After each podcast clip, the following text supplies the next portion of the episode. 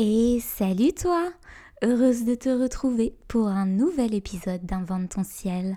Ici Marie-Célène qui t'accompagne pour un nouveau voyage astral. Pas besoin de fusée pour se projeter dans l'espace, tu n'as qu'à suivre le son de ma voix. Je viens à toi aujourd'hui pour te souhaiter une belle année 2020, marquant le début d'une nouvelle décennie qui ne manquera pas de richesse astrologique. Je vais te les raconter dans une série de podcasts en trois parties que j'ai nommées 2020, année affranchissable. Nous pouvons interpréter les astres comme chargés dans leur configuration d'un renouveau créateur et tu peux utiliser leurs mouvements pour t'affranchir, ne plus être esclave d'un passé et user d'une belle vision révélatrice. Tout ce que j'ai prévu dans ce programme en plusieurs parties est destiné à t'y aider et c'est avec l'aide de l'énergie d'Uranus et du Verseau que je t'invite à commencer l'année. J'ai attendu l'entrée du Soleil en Verseau et la nouvelle lune du 24 janvier pour te faire parvenir cet épisode car il est teinté de l'énergie du Verseau et de sa planète maîtresse Uranus. Pourquoi? Eh bien, parce qu'il est beaucoup plus simple d'avoir les idées claires une fois que la saison des éclipses est terminée, mais aussi parce qu'il me plaît d'honorer les valeurs de mon signe solaire, le Verseau, que je lis ça et là quelque peu controversé. Tu sais, dans les blagues sur les Verseaux, on en fait un parangon de la liberté jusqu'à la dérive de l'individualisme froid et sévère, qui est à l'opposé de la couleur de ce signe. Alors déjà, soyons précis. Le signe de l'individuation dans le zodiaque, c'est le lion. Et le verso se trouve en face.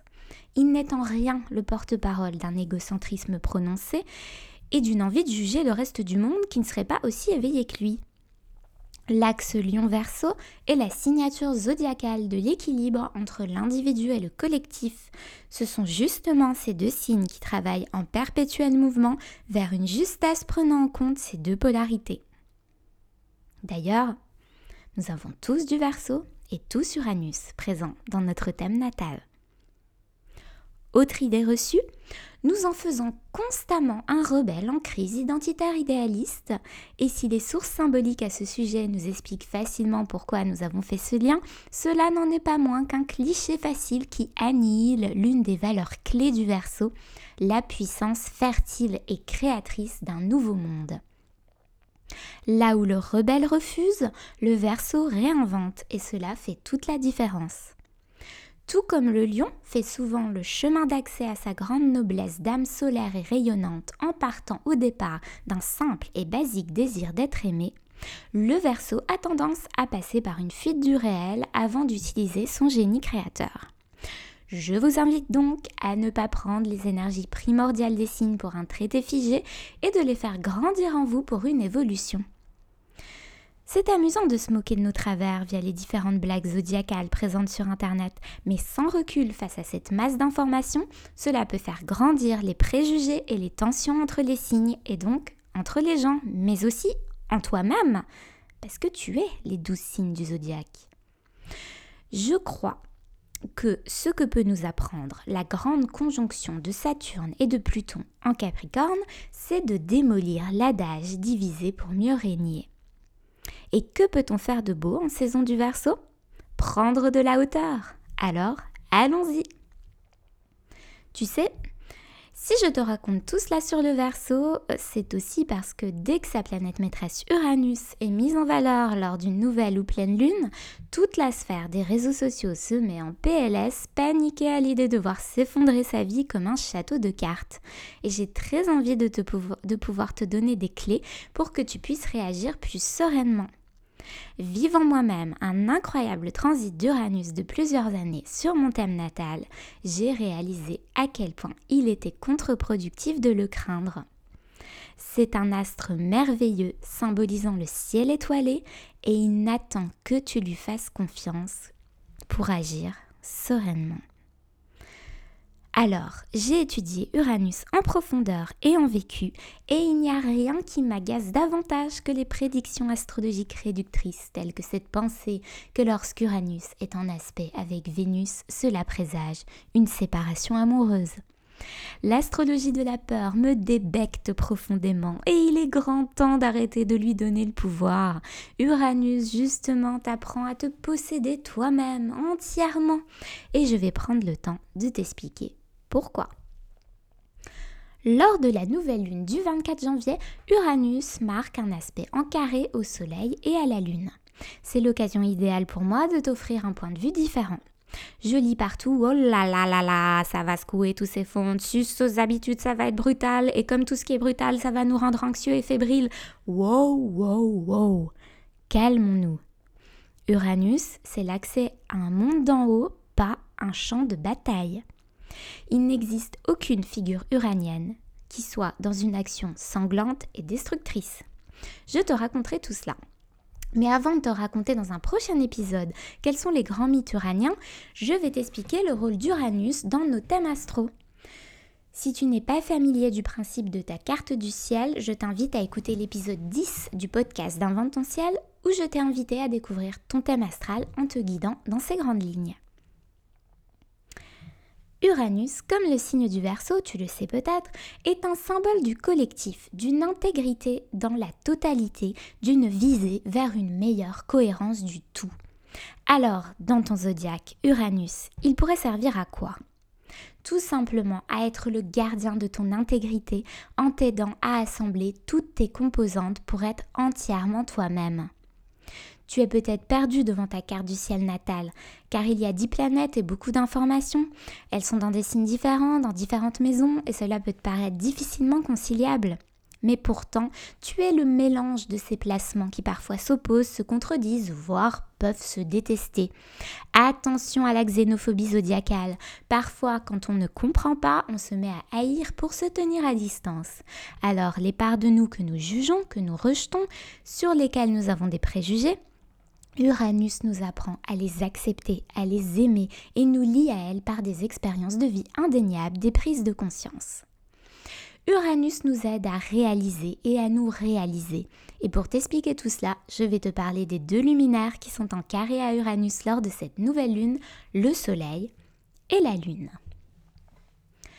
Nous méconnaissons souvent le rôle du Soleil et de la Lune. Pour mieux les comprendre, n'hésite pas à te référer à l'astronomie. Quand on observe le cosmos, on comprend davantage les symboles astrologiques. Donc, ces deux luminaires qui forment un aspect à Uranus lors de cette nouvelle lune, à quoi servent-ils en toi? Le Soleil, c'est autour de lui que tournent les planètes. Il est le centre du système solaire. Il devient donc en astrologie le garant de ton centre. C'est lui qui dirige toutes les opérations, tout gravite autour de lui. Il est le gardien du développement de ton identité et a pour mission, comme roi du système, de permettre à chaque planète d'exercer sa fonction, un peu comme des ministres autour de lui. Les ministres planètes suivent la direction du Soleil, qui te permet d'être toi sous toutes tes facettes. Mais parfois, et cela arrive à beaucoup plus de monde que l'on imagine, ton Soleil n'est pas au centre de ta vie stellaire, et donc pas au centre de ton humanité. C'est le cas par exemple lorsqu'une autre planète prend sa place et devient une sorte de dictateur qui impose sa loi. Je me méfie donc toujours des lectures de thèmes astro où l'on parle de planètes dominantes. Cela devrait toujours être le Soleil, comme la science astronomique nous le prouve en le montrant au centre du système solaire. Et lorsqu'une planète décide tout, nous sommes complètement décentrés, fatigués, une composante domine et l'équilibre est absent. Autre configuration, il arrive que la vie nous éloigne de notre soleil car notre environnement de naissance n'a pas permis sa découverte et son rayonnement. L'exemple que je donne toujours est celui du soleil en scorpion. Si l'on est né dans une famille où la composante émotionnelle est interdite tout à bout, difficile de l'avoir développée. En revanche, au sein d'une famille qui n'a pas peur de parler de ressenti ou de prendre en compte la face cachée des individus, le soleil en scorpion peut trouver ses marques et s'épanouir. Lorsque notre soleil natal n'est pas stimulé ou accepté, nous restons comme la Lune en position de satellite. Nous tournons autour de nous-mêmes sans nous réaliser.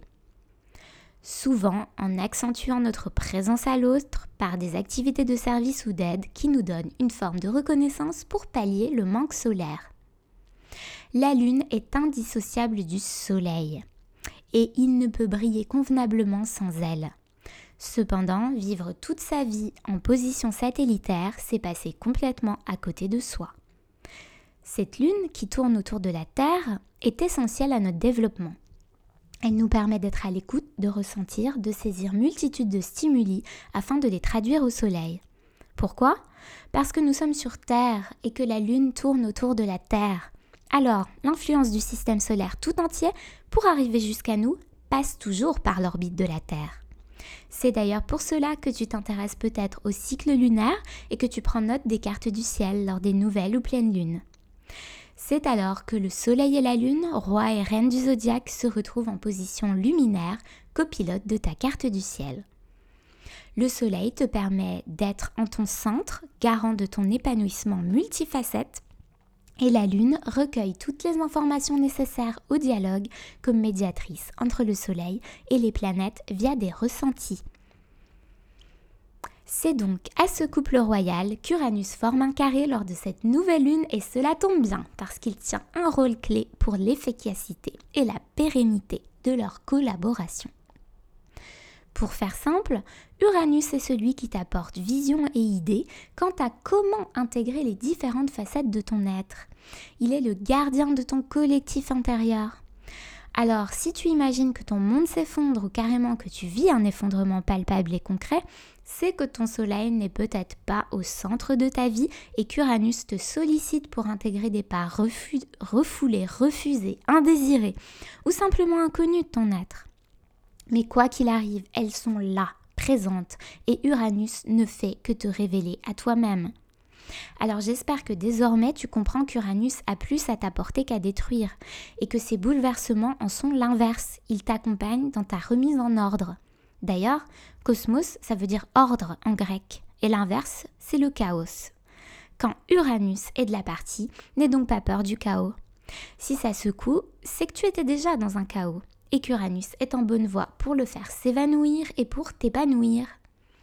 Uranus, dite énergie des nouveaux départs, est plutôt l'astre des secondes chances renouvelées, celle de te rencontrer, de t'aimer et de t'honorer pleinement.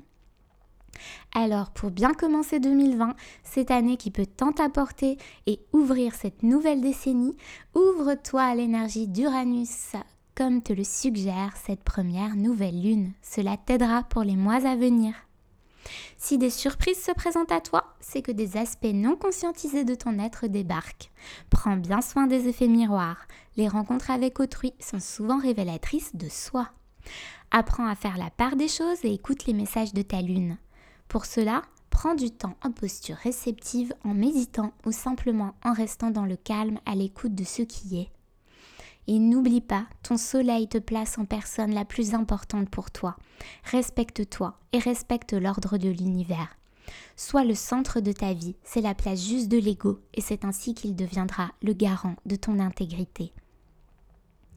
Nous arrivons à la fin de cet épisode. C'était la première partie de 2020, l'année affranchissable. La suite arrive prochainement. Je t'y raconterai l'histoire de grands mythes qui te permettront de comprendre davantage la symbolique des planètes astrologiques. Le tout saupoudré de cette énergie uranienne qui donne le là de ton unicité. Quant aux descriptions des mouvements astrologiques de 2020, patience, ce sera dans la troisième partie. Retrouve-moi sur les réseaux sociaux et sur mon nouveau site internet invententiel.net. Je te remercie davantage pour tes partages, tes retours et les beaux commentaires que tu peux laisser sur iTunes ou ailleurs. C'est précieux et cela participe à faire mûrir ma propre identité solaire que je remets moi aussi humblement à sa place grâce à Uranus. J'espère que toi aussi tu auras l'élan de prendre une vraie place en toi-même si ce n'est pas déjà le cas.